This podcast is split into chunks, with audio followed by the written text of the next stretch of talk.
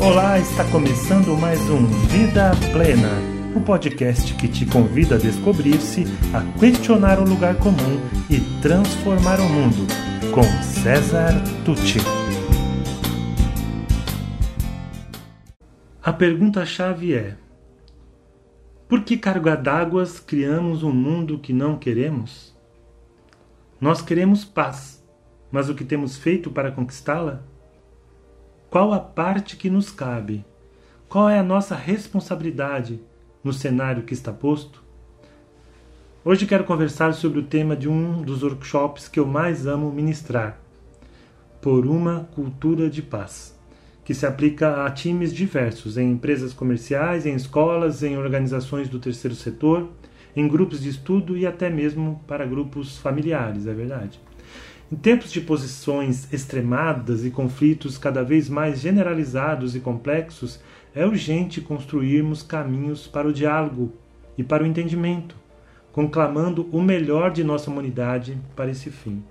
Nossa proposta é demonstrar como a neurociência, a psicologia positiva, a filosofia e a espiritualidade pós-moderna podem nos ajudar como líderes, gestores políticos, educadores, pais, comunicadores, trabalhadores e cidadãos em geral a construir uma cultura de paz, cultivar relacionamentos saudáveis, exercitar a empatia, manter o propósito, a boa sinergia e a cooperação em meio ao caos do dia a dia. Afinal, a construção do bem-estar comum e da cultura de paz é fruto do trabalho intencional dos indivíduos e dos coletivos envolvidos. Sim.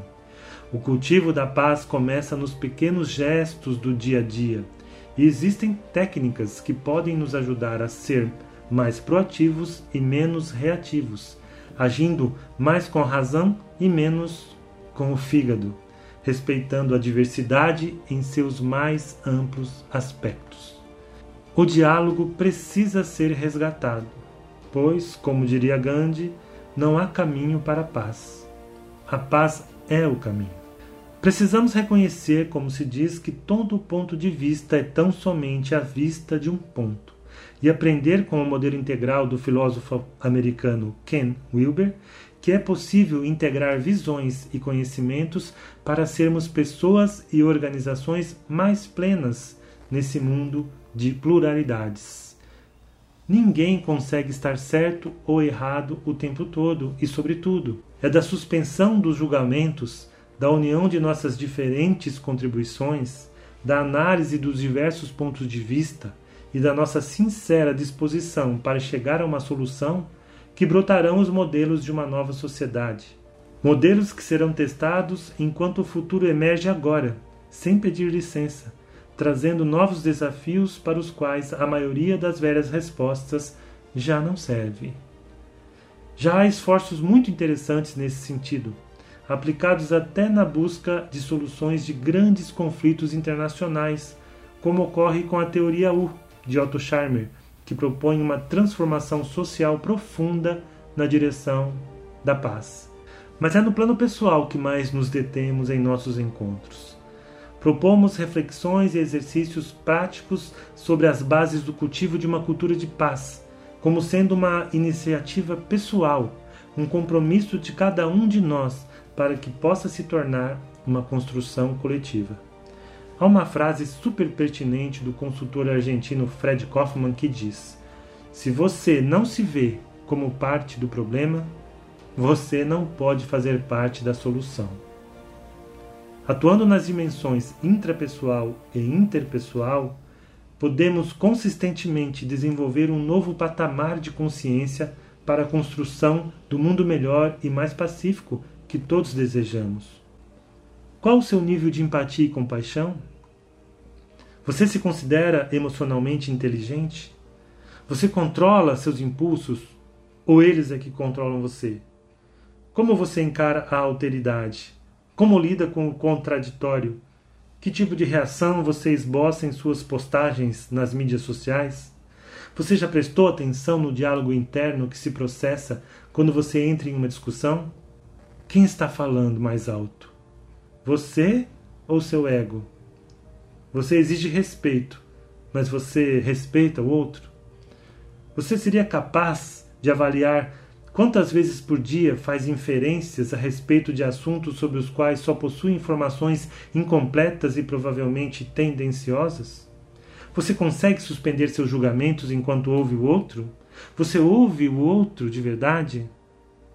Você está ciente de que somos como um conjunto de lentes pelas quais lemos o mundo e que a outra pessoa com uma outra história de vida possui um outro conjunto de lentes diferentes do nosso? Está disposto a aprender a lidar com tudo isso, contribuindo para causas maiores do que a satisfação do seu ego? Você é senhor de todas as certezas ou mantém postura de eterno aprendiz? Sim, nós oferecemos algumas sugestões de caminhos, mas todo caminho de mudanças começa com boas perguntas. A nobre educadora e pedagoga Maria Montessori já dizia: Todos falam de paz, mas ninguém educa para a paz. As pessoas educam para a competição. E é esse o princípio de qualquer guerra. Quando educarmos para cooperarmos e sermos solidários uns com os outros, nesse dia estaremos a educar para a paz. E para concluir, lembrando mais uma vez de Mahatma Gandhi, que nos disse que a violência externa é a representação explícita da violência interna de cada um de nós, repetiremos com Francisco de Assis: Senhor, fazei-nos instrumento de vossa paz.